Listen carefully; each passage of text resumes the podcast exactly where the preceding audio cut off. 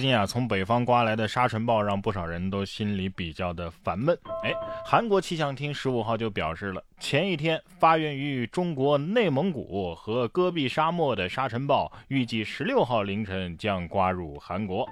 这报道当中所谓的发源于中国的说法一经发布啊，立即受到了部分网友的关注。其实啊，根据国家林业和草原局荒漠化监测中心卫星影像和地面监测的信息综合评估。本次沙尘天气啊，主要是源自于蒙古国。十四号上午，蒙古国西南部发生了沙尘暴天气，沙尘是随着气流向南移动，在十四号的傍晚，于内蒙古与蒙古国的中西部交界处入的境。哎呀，有生之年终于是听韩国说出“源于中国”这四个字了啊，这辈子也算是值了啊！哎，关键是这个你怎么不算自己的呀？啊，你接着申遗呀！啊，你们不是宇宙起源吗？哪天要是小行星撞地球了，那也是你们勾来的。其实每个国家都有每个国家自己的特色，就是韩国的特色啊，有点太过明显了。接下来我们来看看俄罗斯的特色。三月十四号，俄罗斯的克迈罗沃的居民们啊，搭起了一座大约三点五米高的薄煎饼塔，创下了国内的最高纪录。这个煎饼塔呀，大约是有一千五百个俄罗斯薄饼啊搭成的。除了专业的厨师之外啊，有不少的普通民众也参与到了薄饼的制作。制作俄罗斯薄饼是庆祝蟹肉节的传统活动之一，而蟹肉节啊又叫宋冬节，持续一周左右的时间，是俄罗斯人告别寒冬、迎接春天的传统节日。期间呢，俄罗斯人会举办各类的活动，包括烹制俄罗斯的薄饼啊，进行传统的歌舞表演啊，等等等等，完成趣味游戏什么的。哎，类似的游戏其实我也玩过，特别是在无聊的时候，就是一个一个往上搭东西嘛，是不是？不过堆这么高啊，还是需要很大的耐心的，很难不在堆的过程当中吃掉一部分吧？啊，按理说呀，这世界之大是无奇不有，但是像这样整容的也确实是很少见。三月十一号，英国的曼彻斯特有一则报道说，二十四号有一位男子啊，叫墨菲。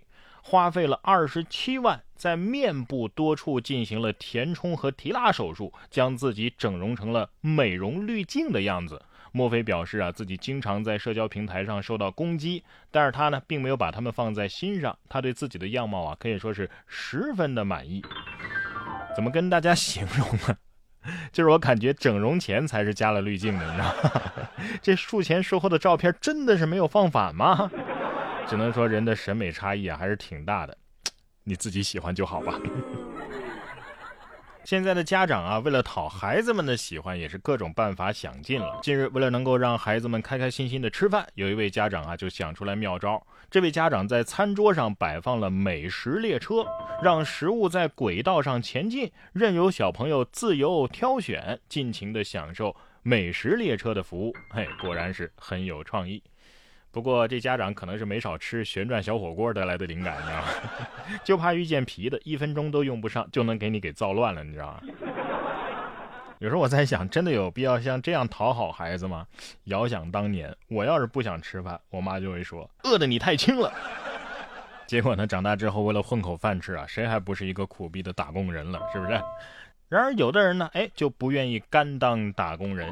今年二月以来呀，福建泉州丰泽公安分局乌屿派出所的辖区啊，就发生了几起盗窃案件。民警在三月九号将犯罪嫌疑人杨某抓获。杨某称，是一次偶然的机会，他在网上看到了一名因为盗窃多次被抓的男子。他说，打工是不可能打工的。于是心生触动，将此话当作金句奉为信条，于是走上了违法犯罪之路。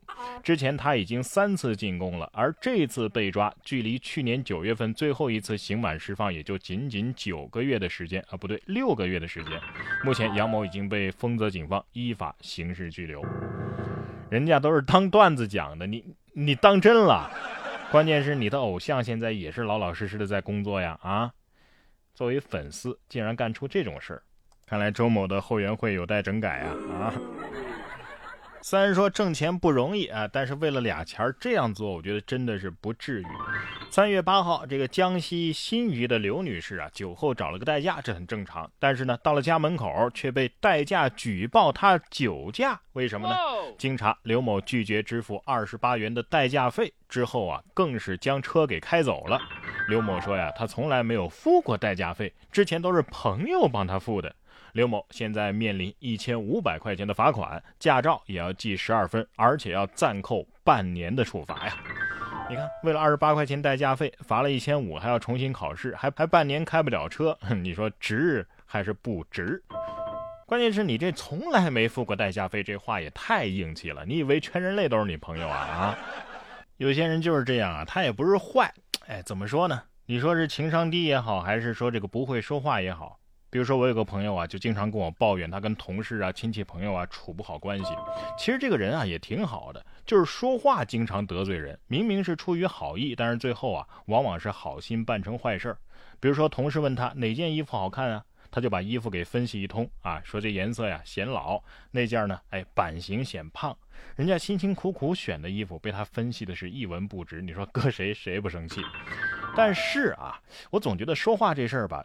是天生的吧？怎么劝呢？哎，直到我后来看到了一本所谓情商高就是会说话，哎，立马把这本书啊就推荐给了我这位朋友。原因很简单，单看作者的经历啊，那就很励志。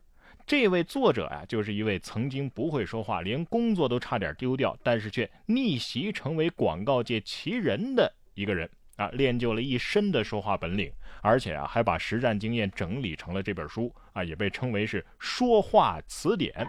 所以今天最后啊，然哥的荐书时间就把这本所谓情商高就是会说话给推荐给大家，希望大家呀也都能变得会说话，不但能够更受欢迎，生活事业上也更加如鱼得水。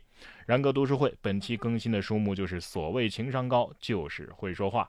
搜索关注微信公众号“然哥脱口秀”，回复“读书会”三个字就可以加入我们了。听然哥教你学会好好说话，提高情商。